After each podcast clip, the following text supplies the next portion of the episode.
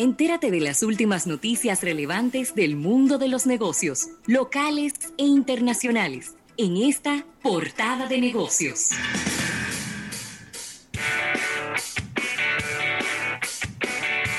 Bueno, Rafael, y eh, agradecer a todas las personas que están en sintonía con nosotros a través de nuestro live en YouTube. Está Raymond Pichardo desde Atlanta, está Francis Reynoso, Junior Alberto de Frías, Lenín Batista, Irving Mercedes, Junior, a ver, a ver, a ver, a ver, a ver, a ver, Henry Marchena, que es Alberto Larancuend. Eh, así que un abrazo para todos ellos, a todos los que nos siguen a través de nuestra aplicación móvil, también a través de Estudio 88.5 FM. Y mira, una noticia, Rafael, que tenemos colgada en nuestro portal almuerzodenegocios.com y creo que es pertinente, mm, no para uno hacer demasiados, eh, vamos a decir, elucubraciones, pero sí porque no es algo que es común en nosotros. Es muy raro hacer listados de personas más ricas en la República Dominicana. Y Forbes ha hecho un listado de los 25 millonarios de Centroamérica y el Caribe. Entonces, en esos 25 millonarios de Centroamérica y el Caribe, hay 8 dominicanos, hay 6 panameños, 5 guatemaltecos, tres salvadoreños, dos nicaragüenses y un costarricense. Como esas personas de otros países no son conocidas, pues no tiene mucho sentido que nos enfoquemos ahí, sino que nos enfoquemos en los ocho dominicanos que conforman esta lista de 25. Y es importante hacer la observación de que Forbes lo que toma es eh, ingresos o capital, bienes que puedan ser rastreables, que puedan ser confirmables.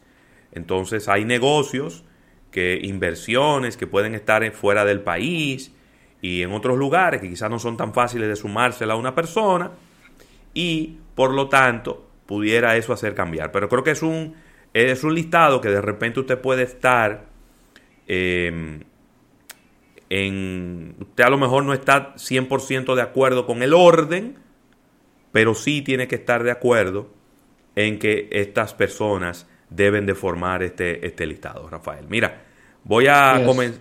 ¿Perdón? Así es, así es, totalmente en acuerdo contigo. Mira, está por aquí encabezando este listado y la verdad que es una historia que en algún momento debiera eh, debiera de llevarse a la, a la pantalla. Yo no sé si a una serie de televisión, a una película. Creo que la historia de Frank Rainieri y Marrancini es una historia de, de perseverancia, de visión, de éxito, de, también de, de, de, humildad, ¿por qué no decirlo también? Él es, él es accionista en el grupo Punta Cana. Recuérdense que el grupo Punta Cana compone un aeropuerto internacional que es privado, es el por donde entra el 65% de los turistas a la República Dominicana, también el hotel Punta Cana Resort and Club, el Punta Cana International School, Punta Cana Village, Punta Cana Laundry Service, Guardián del Este, Servicio Punta Cana, bueno, prácticamente el, eh, eh, si Punta Cana fuera una monarquía, Frank Rainieri fuera el rey de esa monarquía. Estamos hablando de activos estimados en unos 1.200 millones de dólares, Rafael. Sí. Luego, eh, en el segundo lugar, pero en el noveno lugar del listado de los 25 de Centroamérica, está Miguel Barleta, eh, de la República Dominicana, todos son de la República Dominicana. Eh, bueno, Grupo Ámbar, que compone a Santo Domingo Motors, que también tiene Agora Mall, que tiene Motorcrédito, una serie eh, pues de empresas que componen este grupo.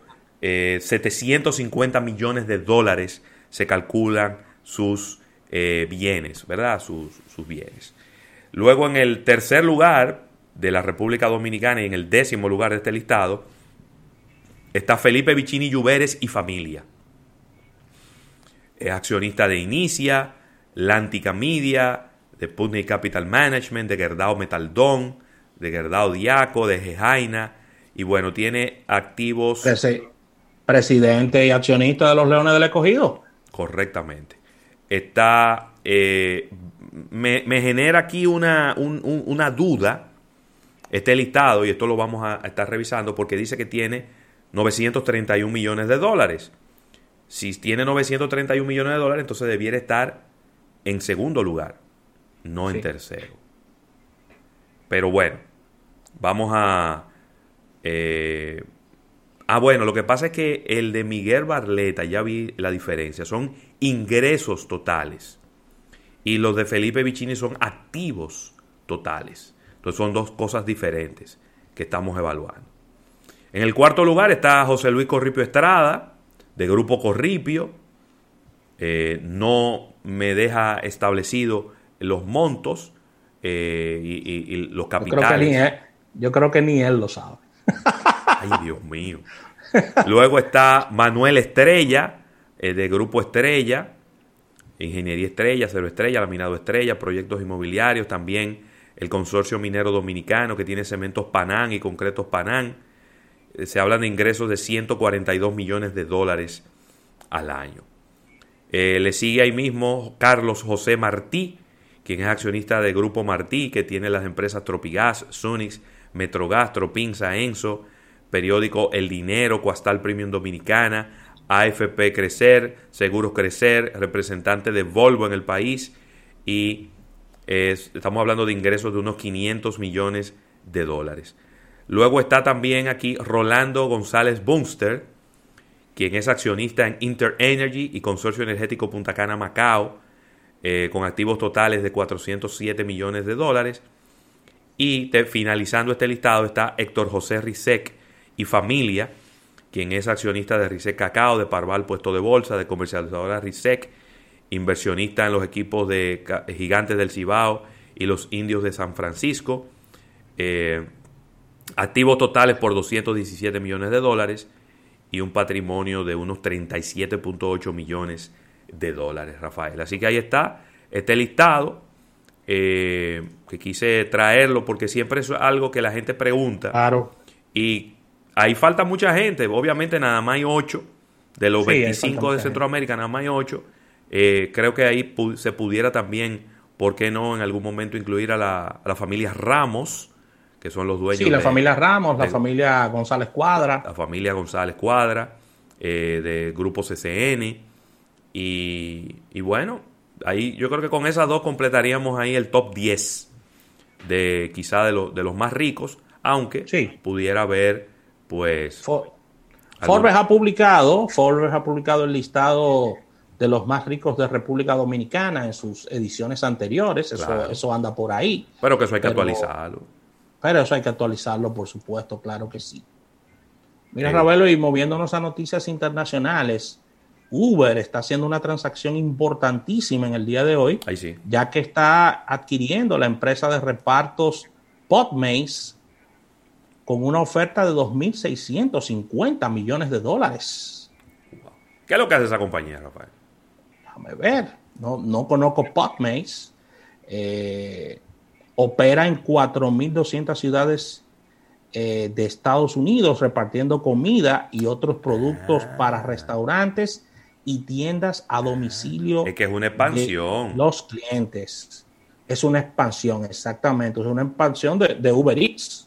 Exactamente. Eh, Uber Technology ofreció en este día la compra de un acuerdo estructurado del 100% de las acciones de Pod, Pods Master, Masters por unos 2.650 eh, eh, millones de dólares y Uber presionado por un negocio de, de, transporte que está sufriendo eh, de pandemia, ellos de manera muy inteligente están visualizando hacia dónde van los tiros y los tiros van hacia esto, hacia la repartición de comida eh, para el tema de restaurantes, dejando un poco atrás el tema de transporte de personas. Es que la movedera de gente es más complicada, Rafa. Es más complicado, es más complicado y ese negocio tiene sus situaciones, no solo de, desde el punto de vista de salud, sino situaciones como negocios per se. Así mismo. situaciones porque es que los, los conductores están cada vez percibiendo menos dinero.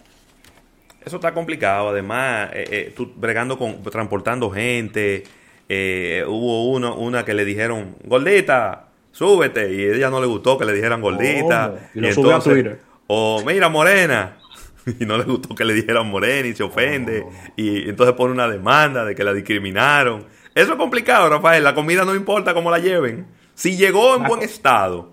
Si llegó en buen estado. Si llegó en buen estado, no importa cómo la lleven. Entonces yo creo que también la gente valora mucho cuando, cuando tú estás, cuando tienes hambre, cuando tú no puedes salir a buscar algo y te lo traen donde ti. Yo creo que hay un sentimiento de valoración eh, eh, en ese tipo de, productos. Entonces esta empresa fue fundada en el 2011 en San Francisco, eh, Pot Makes, y tiene una cuota del 8% del mercado de comida a domicilio en todo Estados Unidos. Wow, pero bien. Eh, quien encabeza en Estados Unidos eh, este mercado es DoorDash, con un 44% del mercado estadounidense. Wow, pero muy lejana.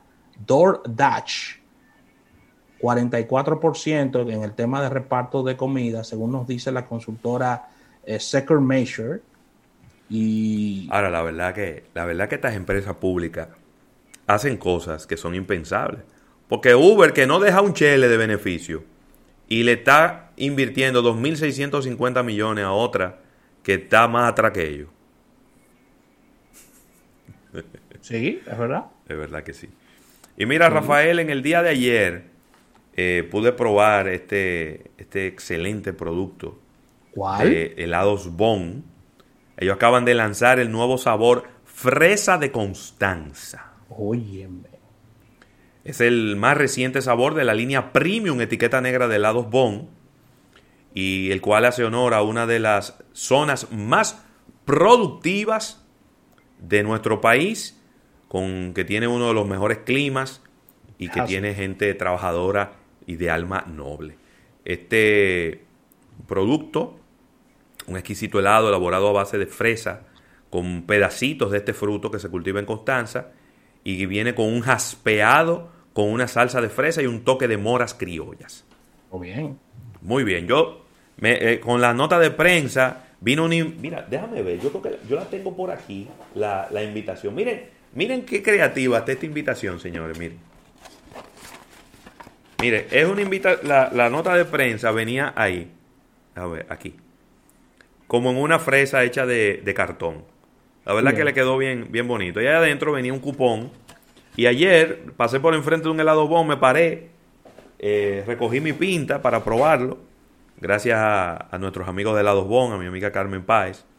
Y oye, está fuera de serie. Si a usted le gusta la fresa como fruta o como, como sabor, eh, usted no puede dejar de probar este fresas de Constanza. A mí me hubiera gustado con un poquito menos de azúcar, pero ¿verdad? ellos hacen sus estudios y buscan una, un equilibrio en el sabor que sea agradable para todos los consumidores. Pero está buenísimo. Sí, muy bueno. De verdad que helados Bon no se detiene. Eh, tiene una... Es de las marcas con mayores lanzamientos en todo el año. mucha eh, innovación. Mucha innovación, muchos productos nuevos siempre están coqueteando con el consumidor, productos de temporada, productos de promoción, lanzamientos que tienen que ver con, distintas estaciones. La verdad es que Helados Bomb mantiene, mantiene siempre su, manera agresiva de cómo, de cómo presentar y, los productos y, darle distintos sabores a, la República Dominicana eh, con una distribución impecable. Definitivamente. Ellos, ayer pude pues vivir la experiencia de cómo ellos están manejando el tema del distanciamiento social en sus tiendas. Por ejemplo, en la tienda icónica de la Núñez de Cáceres, ahí frente a, al Downtown Mall, ellos, eh, el máximo son cinco personas dentro de la tienda. Entonces los demás tenemos que hacer una pequeña eh, lista de espera afuera y a medida que van saliendo, pues va entrando otro y va haciendo los pedidos y demás.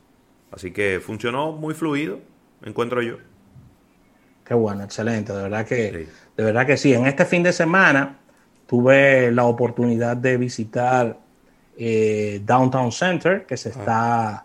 Que se, está recuperando, como las plazas comerciales han ido abriendo poco a poco eh, sus negocios con todo este nuevo protocolo de y pude revisar y ver, inclusive estuve compartiendo fotos en diferentes grupos de las filas que se vienen haciendo para filas a distancia, ¿no? Que se vienen haciendo y con protocolo con relación a Starbucks en la República Dominicana que abre sus puertas y las personas están eh, muy entusiasmadas Con, con, el tema de probar, con el tema de, vivir la experiencia de Starbucks y, pudimos revisar a muchas, muchas personas jóvenes haciendo sus, sus filas para, para vivir la experiencia de Starbucks en República Dominicana. No, Starbucks, sin lugar a dudas, Starbucks ha sido un éxito rotundo. ¿eh?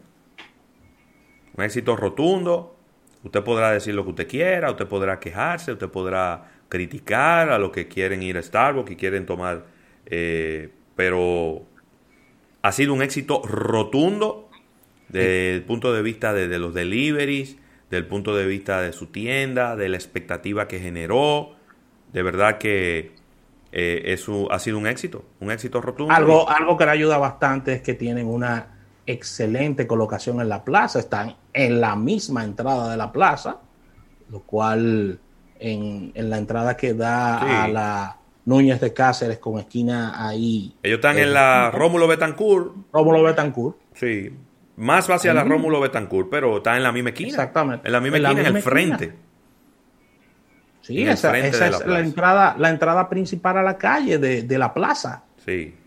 Entonces, eh, porque está la opción, por supuesto, del parqueo, pero eso le da mucha visibilidad que siempre este tipo de negocios están buscando eso, porque Starbucks, recuerden que es una marca, no tenemos los estudios, pero estoy totalmente seguro de lo que voy a decir, es una marca que genera mucha compra por impulso. La gente va pasando por un Starbucks y dice, oh, un Starbucks, déjame comprarme uno. Fuapiti. Y va y se lo compra. No lo tenía planificado y hace su compra de sus... Es que el café es así, Rafael.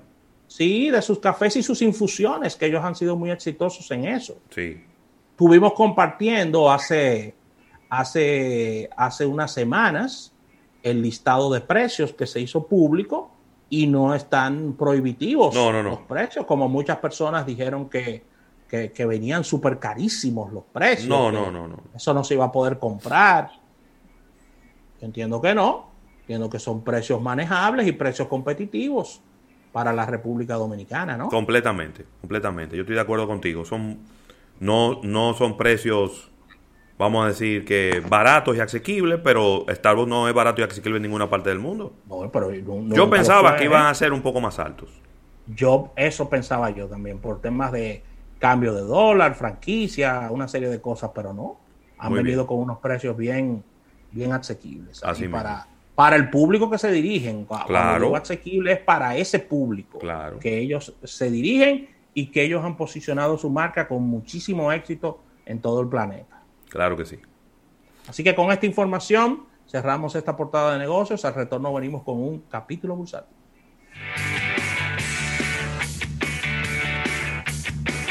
En breve, más contenido en almuerzo de negocios.